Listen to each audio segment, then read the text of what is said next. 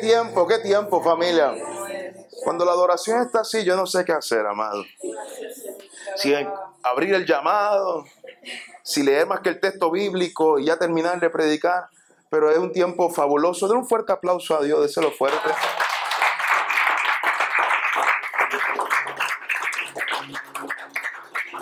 Qué bueno, qué, puedo, qué bueno que pudo llegar hoy a Vástago. Oye, estamos, estamos estrenando nuevo horario. Yo espero que usted se haya levantado bien. Si todavía está dormido, tiene break a mitad de prédica, despiértese, por favor. Pero qué bueno que pudo llegar a la casa. Y como hacemos de costumbre, antes que se acomode, saluda al que está a dígale gracias por estar en la casa, gracias por estar en Vástago. Vamos, busca a alguien, salúdalo, dígale qué bien te ves. Bienvenido a Vástago si es la primera vez. Pero qué bueno, qué bueno, puede tomar asiento. Qué bueno que pudieron llegar hoy. Y para mí, para mí es un gozo. Para mí, para mí es un gozo poder estar celebrando hoy nuevo horario, porque era algo que estábamos esperando ya. Estábamos esperando ya salir de las 4 de la tarde porque ya, ya somos una iglesia que hemos crecido, pero más que hemos crecido en número, hemos madurado. En la dinámica de la plantación de iglesia, la razón por la cual lo movimos a las cuatro era porque teníamos amigos de otras iglesias que venían a ayudarnos aquí a ministrar, a tocar, a cantar, aún también a servir. Muchas personas, muchos amigos estuvieron con nosotros en ese proceso, pero ya, ya la iglesia hemos crecido, hemos madurado, tenemos un equipo de voluntarios fabuloso. Quiero, quiero felicitar al equipo de servidores, a los anfitriones que están ahí, los que estuvieron en primera impresión en el parque. Esto, esto hace dos años no se veía. Hace dos años no había un tiempo. La adoración salía del corazón, pero no sonaba igual. Amado, no sonaba igual. Se lo aclaramos, se lo aclaramos. No sonaba igual. Pero era una, una, adoración que salía desde lo más profundo de su corazón. Y nada, yo quiero, quiero arrancar con la palabra de hoy, porque yo sé que esta palabra mínimo te va a estrujar el pelo y te va a estrujar el corazón. Mínimo, mínimo, mínimo. Busque conmigo el libro de Marcos, capítulo 5. Marcos, capítulo 5. Libro de Marcos capítulo 5. Y busca el versículo 21. Libro de Marcos capítulo 5. Versículo 21. Y tan pronto lo tengas, me regalo fuerte amén. Marcos capítulo 5, versículo 21. Si desea, me puede acompañar parado. Si desea, se puede quedar sentado, pero lo que quiero es que todos me acompañen en la, escritura, en la porción de la escritura de hoy. Marcos capítulo 5, versículo 21.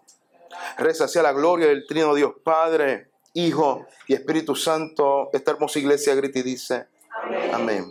Pasando otra vez Jesús en, una barca a la otra orilla, se reunió alrededor de él una gran multitud. Ya conmigo, eran muchos y él estaba junto al mar.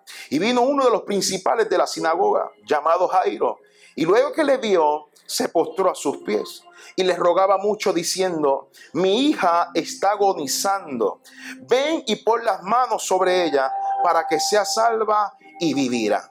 Fue pues con él y le seguía una gran multitud, digan conmigo, eran muchos. Y le apretaban. Pero una mujer que desde hace 12 años padecía de flujo de sangre y había sufrido mucho de muchos médicos y gastado todo lo que tenía y nada había aprovechado, antes le iba peor. Cuando yo hablar de Jesús, por favor, cuando yo hablar de Jesús, ¿a dónde me quedé? Versículo 27, vino por detrás entre la multitud y tocó su manto, porque decía, si tocare tan solamente su manto, seré salva. Y enseguida la fuente de su sangre se secó y sintió en el cuerpo que estaba sana de aquel azote. Luego Jesús, conociendo en sí mismo el poder que había salido de él, volviéndose a la multitud, dijo, ¿quién ha tocado mis vestidos. Sus discípulos le dijeron, ves que la multitud te aprieta y dice, ¿quién me ha tocado? Pero él miraba alrededor para ver quién había hecho esto. Entonces la mujer, temiendo y temblando, sabiendo lo que en ella había sido hecho, vino y se postró delante de él y le dijo toda la verdad. Y él le dijo, hija, tu fe te ha hecho salva, ven paz y que nasada de tu azote. Por favor, dígale que, al que está a su lado, dígale, no es mi turno, pero es mi tiempo. No es mi, no es mi turno, pero es mi tiempo. Puede tomar asiento. Se lo voy a repetir por tercera vez.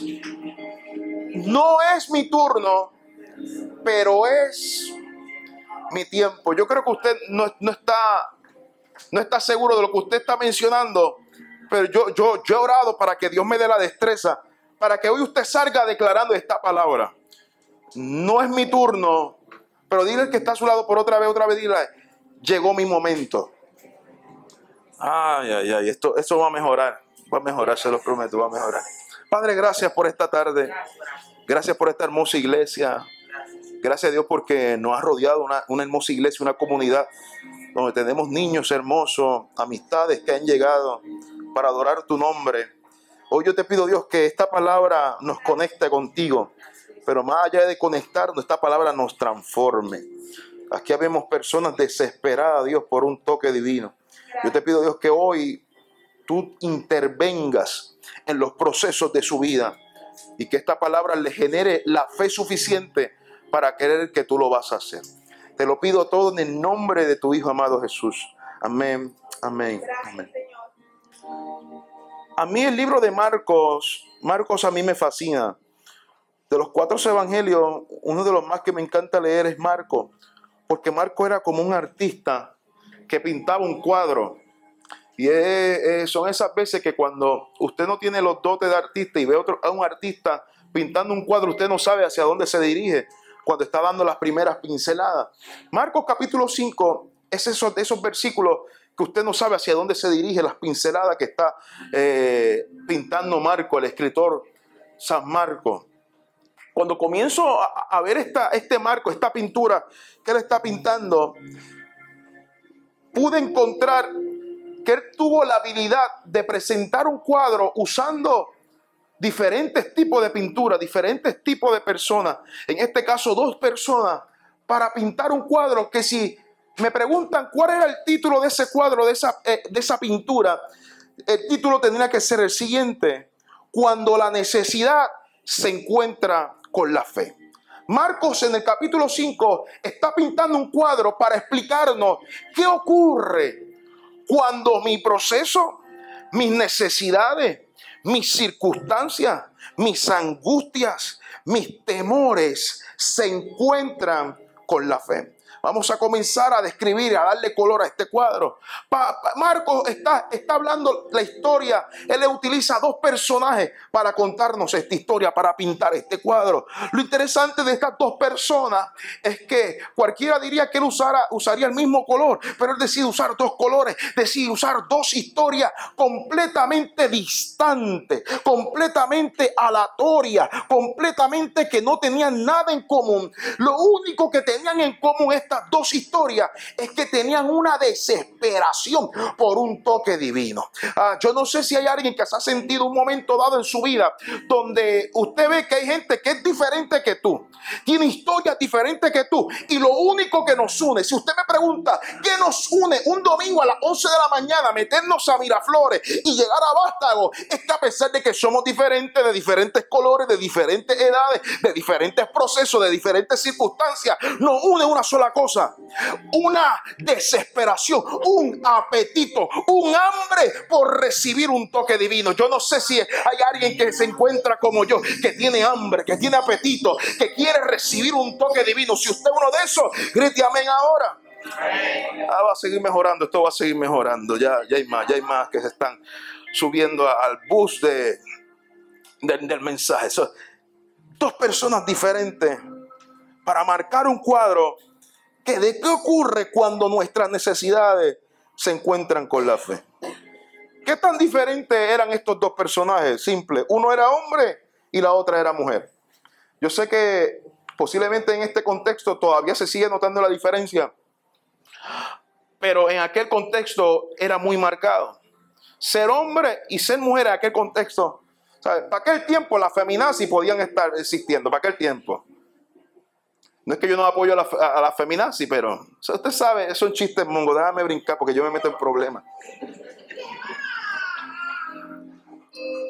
Uno era adinerado, en otras palabras, uno tenía dinero y la otra, la otra persona, en este caso la mujer, era pobre. Uno era respetado y la otra era rechazada. La razón por la cual ella era rechazada es que ella tenía un problema con el flujo de sangre. Dentro del contexto del Levítico, del Antiguo Testamento, la ley decía que una mujer cuando estaba en su periodo menstrual tenía que ocultarse, meterse en cuarentena hasta quedar limpia. El problema es que ella no era como las demás mujeres. Ella no tenía su periodo menstrual común y corriente. El periodo de ella era constante, por lo que significa que esta mujer todo el tiempo tenía que estar escondida. Todo el tiempo tenía que estar oculta. So, eh, eh, vemos un hombre llamado Jairo que es respetado, que es el líder de la sinagoga, que tiene un estatus, que tiene un estatus social donde todo el mundo lo respeta. Pero cuando veían a esta mujer, le daban de codo, le quitaban la mirada, porque era una mujer impura. Uno vivía en honra, la otra vivía en vergüenza.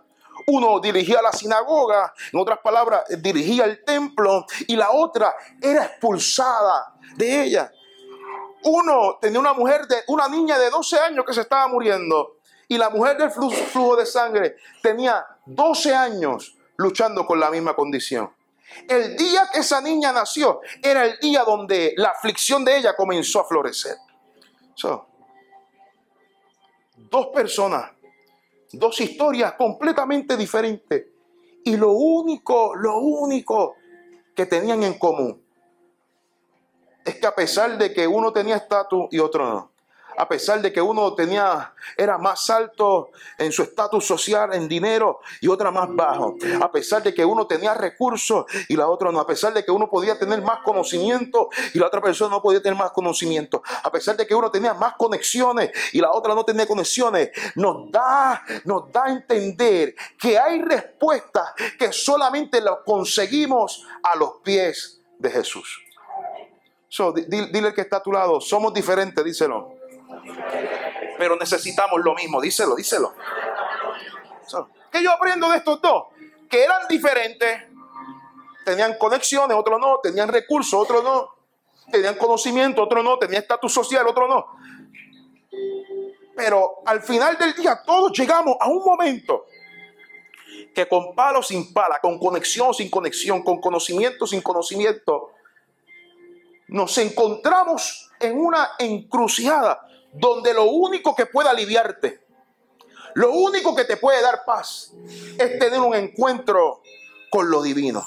Ahora, ya que les presento la diferencia entre estos dos personajes, y los procesos que estaban viviendo y cómo solamente un toque divino podía interrumpir su proceso de dolor. Quiero comenzar con lo que está relatando el escritor Marco. Marco, antes de presentar la historia de estos dos personajes, de Jairo y la mujer del flujo de sangre, Marcos comienza relatando la llegada de Jesús. Dice que Jesús llega de la orilla, a la orilla del mar. Él viene de reprender un demonio, al endemoniado de Gadareno, amado, donde tenía legiones. Eso Jesús viene de un momento de de, poder, de autoridad, de manifestar lo sobrenatural, pero a pesar de aún ellos viendo lo sobrenatural, todavía no podían comprender ni respetar el llamado y la unción del maestro. Sí, porque hay veces que hay gente que a pesar viendo que Dios está orando a su favor, como quiera, tienen, tienen sus ojos vendados, cegados y no pueden reconocer la autoridad de Jesús. Jesús viene de un momento de gloria, cruza el mar y llega a la otra orilla. Y llegando a la otra orilla, dice que hay una multitud que se aglomera en aquel lugar. Ah, yo soy de los que creo que aquella multitud tenía que ser variada. Habían fans, habían discípulos, habían haters y habían dos o tres incrédulos. So, en aquella multitud tenía que ser variada. No todo el mundo creía que era Jesús. No todo el mundo podía, estaba dispuesto a seguirlo. No todo el mundo estaba dispuesto a cargar la cruz. Pero en medio de esta multitud, muchos, muchos esperando un milagro, muchos como usted y como yo, anhelando un toque divino, estaban en aquel lugar esperando que llegara su turno. Ah, eh, usted, usted, usted sabe cómo usted se levanta cuando va por una cita médica. esos doctores que no tienen, que tienen que llegar por orden de llegada, ¿sabe? Lo atienden por orden de llegada. ¿Qué usted, ¿Qué usted hace el día que usted va para esa cita? Usted procura llegar primero, ¿sí o no? Porque usted sabe que usted va a perder el día. Usted sabe que el gozo del Señor se va a ir de su vida. Usted sabe que usted va a estar alto de odio. Y para limitar todos esos sentimientos que yo le acabo de describir, usted los soluciona llegando primero. ¿Sí o no?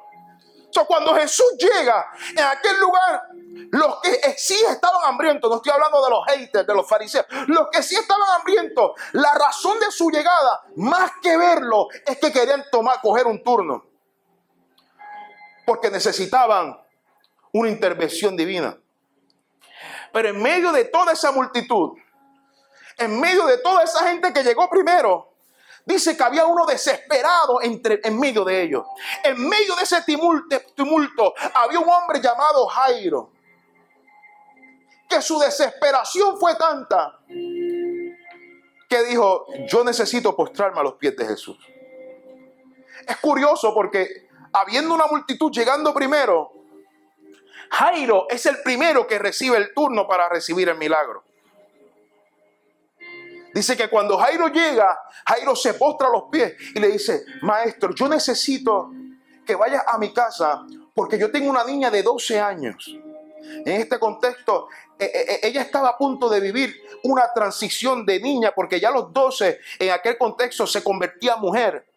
Eh, eh, eh, su, momento que le causaba felicidad se estaba convirtiendo en un momento de angustia. En el momento que yo voy a celebrar que me voy a convertir en mujer, es en el momento que me estoy enterando que me estoy muriendo. la desesperación de este hombre era, maestro, llega a casa para que la sane. yo me imagino el alivio de Jairo diciendo, cuando yo llegué había una multitud antes que yo, pero a pesar de que había una multitud, yo fui el primero que recibí el turno. So, usted llegó a la cita y se enteró que nadie marcó el primer lugar. Empezaron a notarse del 2 para abajo. Y usted celebra, tengo mi turno. No solamente logré tener mi turno, Jesús va de camino para mi casa. El alivio que tenía que sentir Jairo tenía que ser increíble. Pero lo que Jairo no sabía es que si él estaba desesperado, había una mujer que estaba más desesperado que él. Sígame, sígame, sígame, sígame, sígame. Había una mujer que estaba más desesperado que él. Al punto que ella no solamente interrumpe al maestro, ella interrumpe la agenda de Jairo. Yo estoy tan desesperado que tú llegaste primero que yo. Pero yo necesito un milagro. Dice que cuando ella interrumpe, ella interrumpe para clamar por un milagro en su vida. Jairo, yo, yo, no es que mi proceso es más difícil que el tuyo. Jairo, yo respeto tu proceso, pero es que tú la tuviste 12 años a ella y ahora en los 12 años es que ella está sintiendo una enfermedad que está a punto de morirse. Pero yo quiero que tú entiendas, Jairo, mi proceso no comenzó ahora 12 años después. Mi proceso comenzó hace 12 años.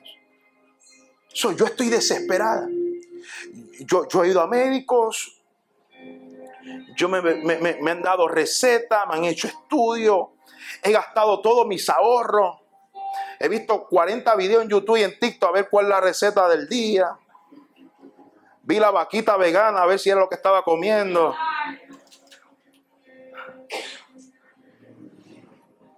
Y a pesar de todo esto, yo no he podido recibir mi milagro. So Jairo, Técnicamente, tú llegaste primero a la fila, tú tienes el turno en mano, pero Jairo, necesito que aprendas algo. Y es que en el reino, en el reino hay algo que opera muy diferente a nuestra ley universal.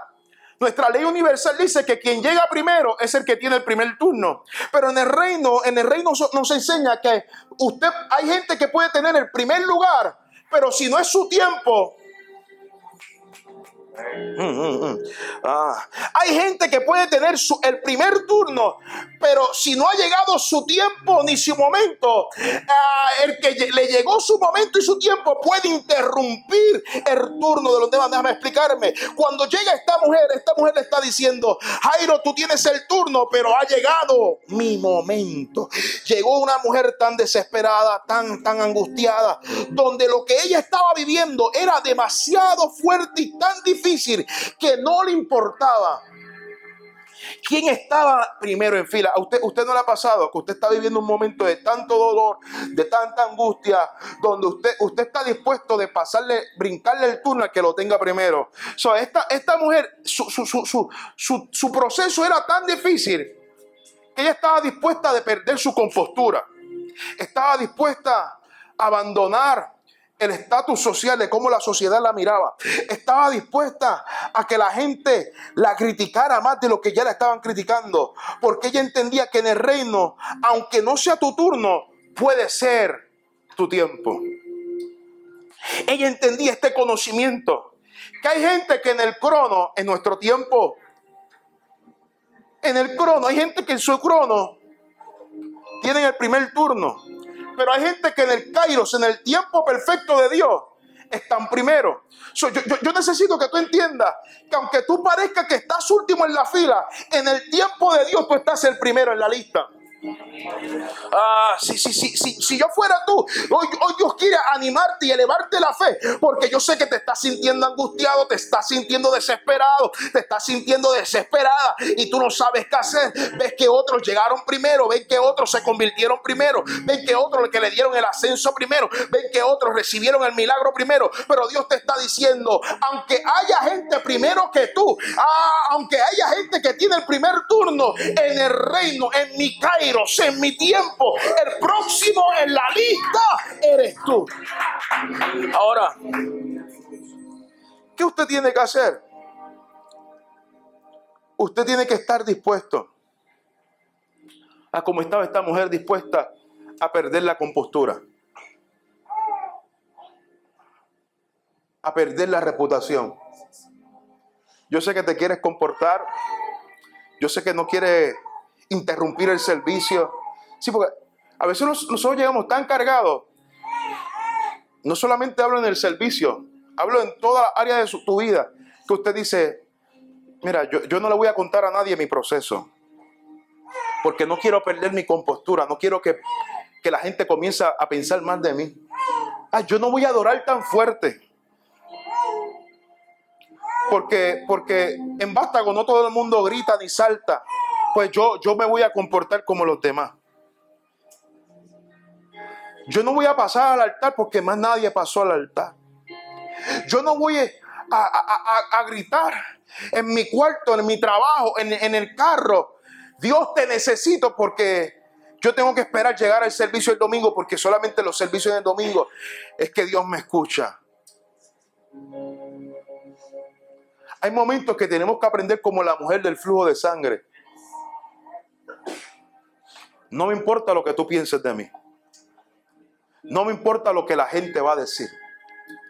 No me importa si es mi turno o no es mi turno. Pero yo estoy tan hambrienta, yo estoy tan necesitado por recibir un milagro que yo tengo que dar el grito ahora. Yo tengo que llorar ahora. Yo tengo que correr a los pies de Dios ahora. Yo tengo que buscar un consejo ahora. Yo tengo que postrarme en la presencia de Dios ahora. Hoy Dios te está diciendo, te estás preocupando mucho por quién está primero que tú. Y Dios te está diciendo, si tú supieras que no es quien llega primero, sino es eh, a quien le llegó su tiempo y su temporada. Oh, yo vengo a predicarle a alguien y vengo a decirte, tu tiempo ya llegó, tu temporada ya llegó. No tienes que esperar el domingo que viene, no tienes que esperar al congreso que viene, no tienes que esperar que alguien te ministre y te dé una palabra profética. El tiempo es ahora. Aquí hay gente que ahora mismo esta palabra la está ministrando y usted está sintiendo un deseo de llorar y lo está aguantando porque tú dices, este no es el momento de llorar, es en la administración. Menos Joana, menos Joana.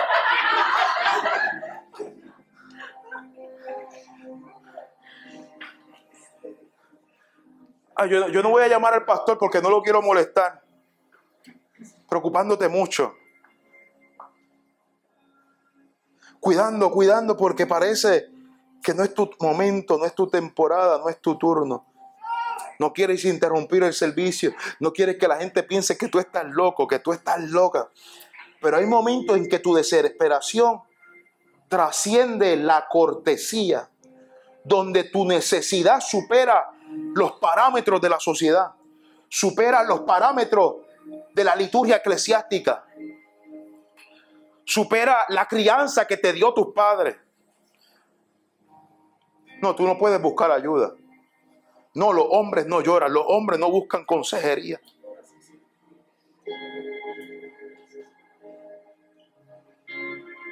Hay momentos donde tienes que aprender que tu desesperación trasciende liturgia, trasciende reputación, trasciende cortesía, trascienden el estatus social.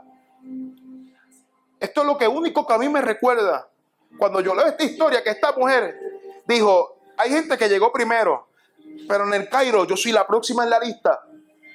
Me recuerda la historia de los cuatro amigos. Los cuatro amigos que cargaron a, al paralítico, a su amigo que estaba inválido. La Biblia dice, el texto dice, que cuando ellos llegan a la casa, la casa estaba llena. Diga conmigo, había muchos, díselo. Diga, diga. Había muchos. esta historia se repite igual que Marcos 5. Cuando la mujer del flujo de sangre llega, ya había una multitud y había alguien que había tomado el primer lugar. Había muchos antes que ella. Cuando estos cuatro hombres llegaron, había muchos antes que ellos. Y dice que cuando ellos se paran a la puerta, Dicen que no pueden entrar y llegar a la presencia de Jesús. Y de momento uno dijo, bueno, intentamos el domingo que viene. No, para el próximo llamado del pastor. Y el pastor no se ha llamado. Y de momento el pastor no se ha llamado por dos meses. Lo voy a poner en práctica, a ver. No, en la próxima canción entonces.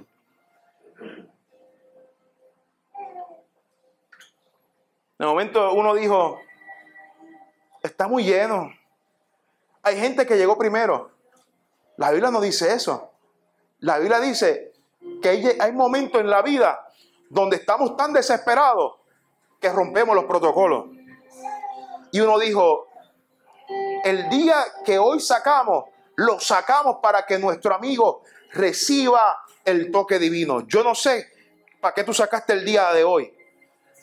Pero si tú reservaste este día para llegar hoy a Vástago, es porque hoy tú te tienes que ir con tu milagro. Hoy te tienes que ir con ese alivio que está necesitando tu alma. Hoy te tienes que ir con esa sanidad que tú necesitas en tu mente, en tu espíritu y en tu alma. So, de momento uno dijo, si por la puerta no entra, si por la ventana no entra, por el techo lo metemos.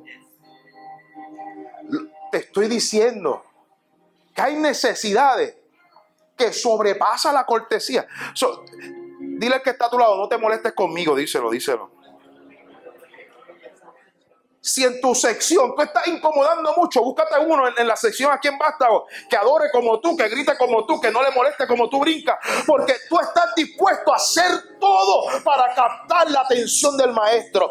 Si todos entraran por esa puerta con la misma actitud, yo te aseguro que el cielo se te va a abrir. Yo te aseguro que el milagro va a llegar a tu casa. Yo te aseguro que vas a ver la gloria de Dios sobre tu vida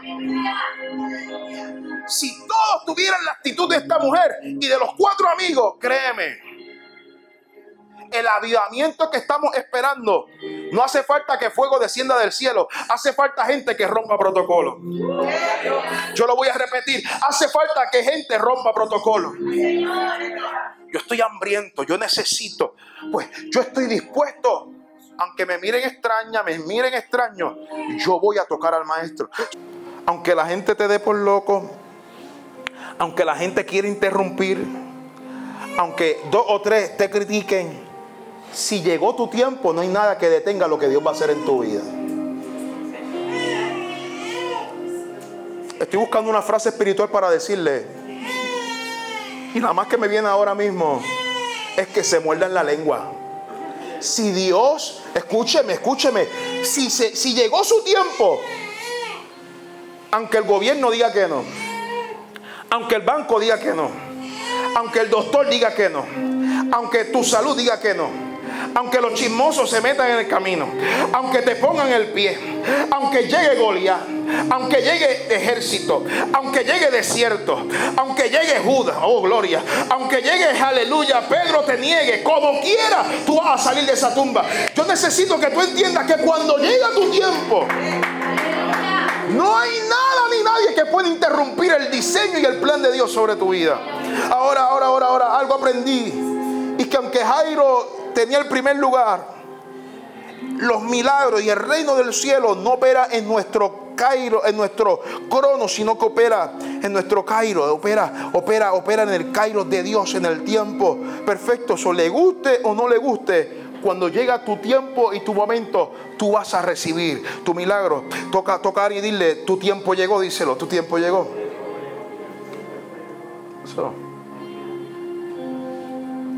Esta mujer estaba dispuesta a interrumpir todo. Y la razón por la cual esta mujer estaba dispuesta a interrumpir la agenda de Jesús, interrumpir el turno de Jairo, tocar a toda la multitud, porque la Biblia dice que todo, todo lo que ella tocara se, volvía impuro. es la razón por la cual esta mujer, de momento, de 12 años de aislamiento, hay algo en su fe que se activa.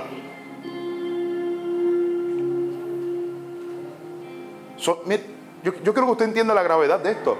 Son 12 años que lo, que lo único que ella ha aprendido es quedarse callada, meterse en un cuarto y que nadie la busque. Pero hubo, hubo, hubo algo luego de 12 años que provocó en ella una fe arriesgada. Yo lo llamo una fe loca. Una fe que ella dijo, no me importa.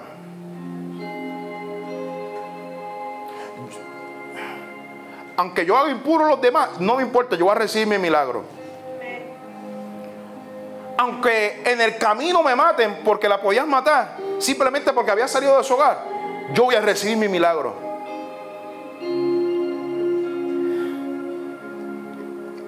¿Qué después de 12 años tuvo la capacidad de darle tanta fe? No fueron los medicamentos que le dieron los doctores, no fue la consejería que ella recibió. Dice la palabra, que ella escuchó que Jesús venía de camino. Lo que activó su fe fue lo que ella oyó. Por lo tanto, hoy Dios te está diciendo, hay veces que tú estás esperando ver para entonces comenzar a actuar, a comenzar a ejecutar planes. Pero hay momentos que Dios te dice, no necesitas ver, lo único que necesitas es escuchar. Lo que activó la fe de ella para que ella pudiera ejecutar el plan de caminar para recibir el milagro fue el testimonio de alguien más. Ella escuchó. Ella escuchó que Jesús venía de camino.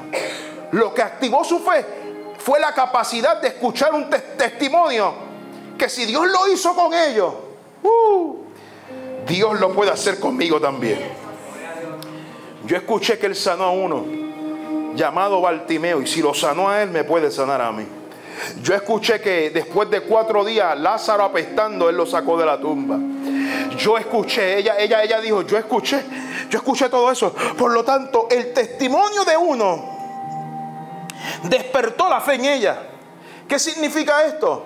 Que hay testimonios de otro. Escuche bien, hay veces que usted está esperando que baje fuego del cielo que desciende una paloma, que comienza a llover hacia arriba. Sí, porque usted le pide cosas estúpidas a Dios, le soy sincero, sí, sí. Yo también, yo me incluyo, sí, para que, no, el pastor me está atacando, no, yo también a veces pido unas cosas que, mire, yo, yo mismo me, me, unjo, me tiro aceite, me tiro para atrás, me pongo la sábana, me saco los mocos y, o yo mismo me ministro. hay veces que estamos esperando cosas y a veces la mayor palabra profética que usted puede oír es el testimonio de alguien. ¿A usted no le ha pasado que usted de momento, usted está esperando que llegue el domingo para que el pastor le dé una palabra ahí? Y que la palabra que el pastor predique. Y usted está buscando 20 mensajes en YouTube a ver cuál de esos les ministra, porque está buscando una respuesta. Pero de momento una conversación simple, simple y sencilla. Si hay algo que yo amo de los grupos pequeños, ¿cuántos años de los grupos pequeños aquí? Vamos. Yo no sé usted, pero a mí en los grupos pequeños Dios me ha ministrado más que los domingos. ¿Por qué? Porque los testimonios de los demás activan la fe en mí. Por lo tanto, hay veces que la mejor palabra profética que tú puedes escuchar es que Dios lo hizo con alguien más. So, yo le animo que si usted no hay un grupo pequeño, vaya a un grupo pequeño. Esto es promoción de basta ahora mismo en el mensaje. Ese uno esté dispuesto a escuchar a otro.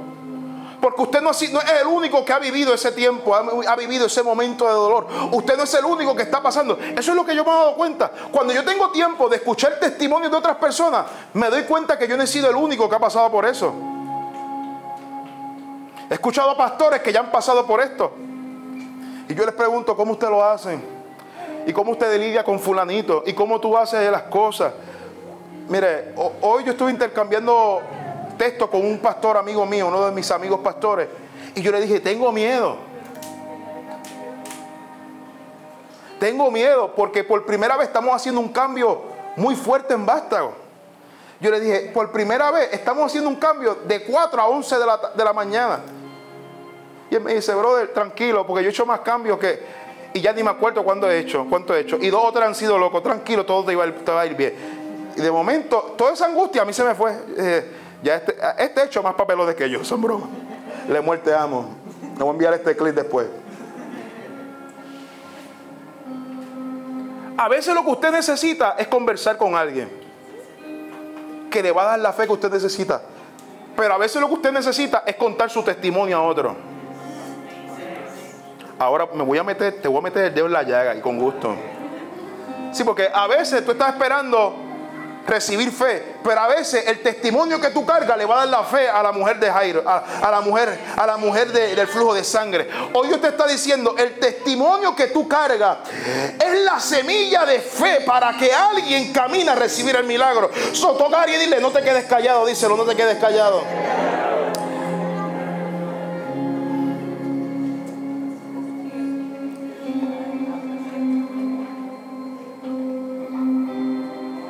Testimonio puede despertar, despertar la fe en otro.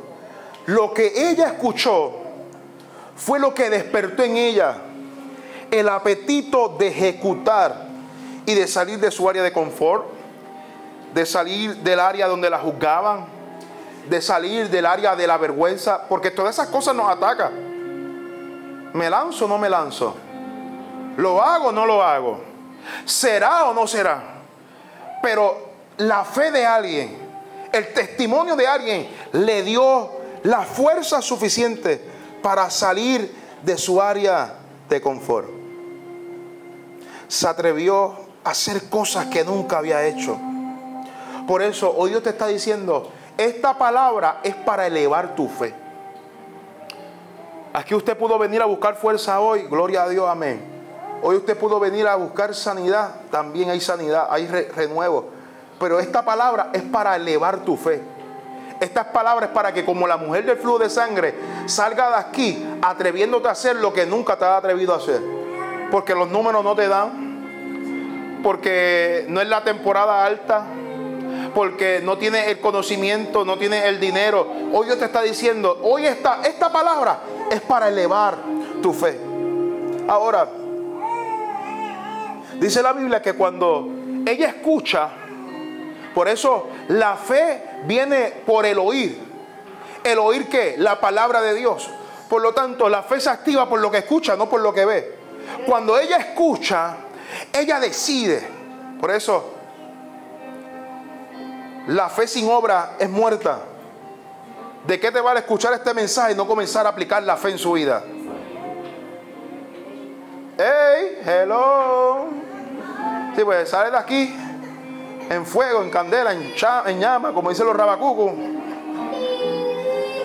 Y después se te agota, ¿sabes? Se te agota porque no comenzaste a ejecutar los planes. esta mujer no, no solamente escuchó, ella se levantó. Ella no solamente se levantó, ella se dijo a sí misma, si yo toco el borde del manto. Y no solamente lo pensó y eh, hizo la estrategia, ella comenzó a ejecutarlo. Yo me imagino que las primeras pisadas allí dijo, yo estoy acostumbrada a caminar de aquí a la acera. Y cuando ella pasó esa acera, algo se tuvo que romper en ella. Hay pasos que usted, hay, hay cosas que se van a quebrantar cuando tú comienzas a ejecutar lo que Dios te mandó a hacer. No, pastor, Dios me llamó. Dios te llamó, pero usted tiene que comenzar a hacer bosquejo. Usted tiene que comenzar a orar. Usted tiene que comenzar a meterse en la palabra. Usted tiene que comenzar a tener una vida de comunidad de iglesia. Usted tiene que comenzar. ¿Por qué? Porque cuando tú comiences a ejecutar, se va a quebrantar algo en ti. Que ya la fe es quien te va a impulsar. Pero es tu dominio propio, es la convicción la que va a hacer que usted inicie a dar los pasos. Ahora esta mujer comienza a dar los pasos y dice que ella va en busca de tocar el borde del manto. Ahora hay algo curioso en este texto, porque el texto dice que cuando ella va a buscar a tocar al maestro, dice que había una multitud aglomerada al punto, a tal punto que todos chocaban y tocaban a Jesús. Todos chocaban y tocaban a Jesús. Pero hubo algo, hubo un toque, hubo un toque que superó todos los demás toques y fue el toque de esta mujer. El toque de la mujer del flujo de sangre superó todos los demás toques. y, sabe qué es lo curioso? Que lo que ella tocó no fue su, no fue su cuerpo, fue, fue el manto. Usted no está aquí conmigo. El nivel de fe de ella era tanto que ella dijo, yo no tengo que tocarlo a él, yo tengo que tocar solamente el, el borde del manto. Si usted me pregunta, ¿qué provocó que Jesús se detuviera? Simple. Es que todos los demás habían tocado el lado físico de Jesús, pero ella estaba tocando el lado divino de Jesús. Ah, yo, no, yo no sé que usted vino a tocar hoy aquí, pero yo sé que aquí hay dos o tres que están dispuestos a tocar el lado divino de Jesús, que están dispuestos a que Jesús se detenga. El toque de ella provocó que Jesús se detuviera y preguntara, ¿quién me ha tocado? Y uno de los discípulos dijo, maestro, ¿cómo que quién te ha tocado? De seguro fue Pedro, de seguro fue Pedro. ¿Cómo que quién te ha tocado? Tú no ves que aquí hay una multitud que te arropa.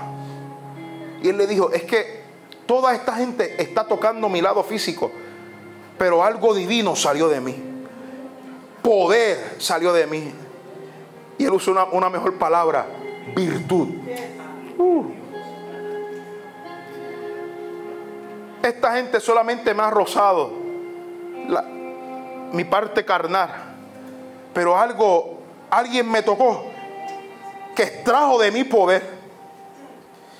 Y él comienza a preguntar, ¿quién me ha tocado? ¿Quién me ha tocado? Maestro, nadie te ha tocado. Hay una multitud que te toca, hay una multitud que te está tocando, te está arropando. Y él sigue preguntando, ¿quién me ha tocado? Es curioso porque Marco, dando las pinceladas, dice, él comenzó a mirar. Amado Jesús era omnisciente. Él sabía quién lo había tocado. La razón por la cual él expresa y hace esta expresión pública, esta pregunta pública, no era, no era una pregunta por ignorancia, era para presentar una oportunidad, para revelar lo que el poder de Dios hace. Ah, usted no me escuchó, usted no me escuchó. Algunas veces Dios tiene que ponerte en el centro del escenario. Algunas veces Dios tiene que hacer la, la pregunta pública para que todos sean testigos del poder y de la restauración de Dios en tu vida. Oh, si tú supieras que la razón por la cual Jesús está preguntando hoy quién me ha tocado, es que Él te está diciendo tu vergüenza fue pública. Oh, la, crítica fue pública. Eh, eh, eh, te dieron de codo público, pero la restauración que yo quiero hacer contigo la quiero hacer pública. Si todo el mundo se enteró que tú estabas encerrado, si todo el mundo se enteró que tú llevas tiempo derramando lágrimas, si todo el mundo te enteró que tú pecaste, que tú caíste y que estás en el lodo cenagoso, todo el mundo se tiene que enterar lo que el poder mío es capaz, lo que mi gracia es capaz, lo que mi santidad es capaz. Hoy yo estoy preguntando quién me ha tocado para que sepan lo que mi poder ha hecho. Yo no sé si usted está listo para lo que Dios va a hacer en su vida. Pero el poder de Dios lo va a hacer tan y tan, tan, tan, tan genuino y tan grande que la gente se va a tener que enterar. Y tú llevas tiempo ocultándote caminando con el rostro cabizbajo. Y Dios te está preguntando quién me ha tocado porque Él vino a levantarte el rostro. Él vino a darte ánimo. Él vino a exponerte, Él te puso en el centro de atención. Oh Dios mío, Dios mío. Yo sé que tú le llevas cuestionando a Dios. ¿Por qué todo el mundo se tuvo que enterar? De tu proceso, de tus debilidades, de tus angustias. Y usted está diciendo, hay procesos que yo dejo que salgan a la luz. Ah, bacándale, a.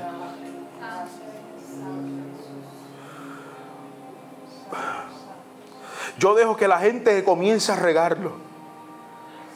Porque cuando yo te restaure, cuando yo te levante, cuando mi gracia te toque, tu testimonio va a ser la semilla de fe para otro. Si Lázaro le dio fuerza a ella, Bartimeo le dio fuerza a ella, su proceso lo tuvo que dar más fe a Jairo. Dice la Biblia que cuando él sana a esta mujer, recuerda, recuerda a Jairo, el primero que llegó a la orilla, el primero que se postró, el primero que recibió el turno. Cuando él llegó, él comenzó diciendo, mi hija está enferma. Y de momento, cuando él va de camino a recibir su milagro, llega esta mujer tan desesperada que interrumpe y él tiene que, él tiene que aguantar su desesperación y decir, la verdad que esta mujer llegó ahora, a mala hora llegó. ¿Por qué no vino el domingo que viene? Si este domingo es mío. Ya vamos de camino, mira, ya mi casa está allá a la vuelta de esquina y esta quiere recibir un milagro ahora. Y lleva 12 años, mija. Tú estás a punto de morirte. La mía todavía tiene, tiene break, está joven. Y dice, y para colmo, dice la palabra que después que ella interrumpe, bien caripeladamente, sí, porque así, así hacemos nosotros. La desesperación es tanta que usted usted rompe los protocolos. Pero la cosa aumenta porque después que ella es sanada, yo imagino a Jairo diciendo, wow, si Dios lo hizo con ella, lo puede hacer con mi hija. Porque mi hija está enferma. Pero dice la palabra que automáticamente Dios, Dios la sana a ella. Uno de los criados de Jairo llega y le dice, tu hija ha muerto. Nuevamente, Dios permite que su proceso sea público. Me dejó solito. ¿Por qué Dios permite los procesos públicos? Es que se van a enterar. Que yo no solamente sano, sino que también yo resucito.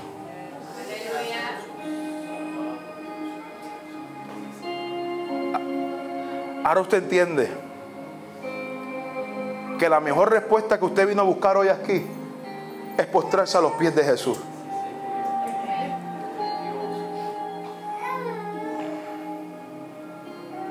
No importa cuánto usted tiempo usted lleva en el Evangelio. No importa cuánto tiempo usted lleva en esta iglesia.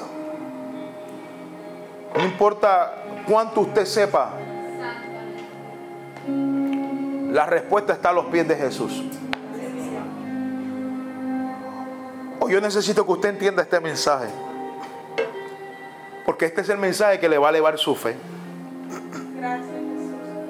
¿Y qué significa elevar su fe? No es que lo va a llevar a la tierra prometida en un, dos, tres pescados. Es que le va a dar la fuerza para que usted comience a caminar en fe. Él te da fe, pero te toca a ti caminar. Este mensaje te elevó la fe, pero te toca a ti salir de tu casa y comenzar a emprender, comenzar a caminar. Él te da la fe. Así como la mujer de flujo de sangre escuchó, pero ella no simplemente escuchó, ella comenzó a ejecutar. Te pregunto hoy, ¿tienes fe? Pero no solamente te pregunto, ¿tienes fe? Hoy te pregunto, ¿estás dispuesto a caminar en esa fe? ¿En esa promesa? ¿En esa palabra? Lo único que quiero decirle es que no se preocupe si hay gente que esté primero que usted. Este es su tiempo. Esta es su temporada. Y mi deseo es que después de esta palabra los testimonios lleguen el domingo que viene. Ah, pastor, es muy pronto. Le digo, es que usted está pensando nada más en el crono. Y en el Cairo ya está su tiempo. Usted dice, pastor, es muy pronto. No, yo tengo que sufrir más. Sí, porque usted escucha otro testimonio 20 años después. Y si Dios te quiere sanar ahora mismo. Y si Dios te quiere entregar, abrirte esa puerta ahora mismo, solamente necesita que tu fe sea elevada. Cierre sus ojos ahí donde usted está. Oh, aleluya, aleluya, aleluya. Padre, gracias por este tiempo. Gracias porque esta palabra vino a animarnos la fe. Vino a darnos las fuerzas. Vino para equiparnos para poder llegar. A poder animarnos, a poder tener fuerza, a reunir la fuerza. Para empujar lo que tengamos que empujar para atravesar multitudes de problemas, para atravesar multitudes de críticas, para atravesar multitudes de qué dirán, para atravesar multitudes de desánimo, para atravesar multitudes de desespero. Padre, esta palabra vino para darnos la fuerza, para extraer poder de ti. Hoy yo te pido, Dios, que hoy el que llegó desanimado, esta palabra lo anime, lo eleve, lo haga correr, lo haga caminar, lo haga ejecutar lo que tú le has llamado a hacer. Declaro, Dios, que el que hoy vino, Señor, pidiéndote una respuesta, la respuesta es esta. Si Dios lo hizo con otro, lo va a hacer contigo. Si Dios lo bendijo a otro, te va a bendecir a ti. Si Dios sanó a otro, te va a sanar a ti.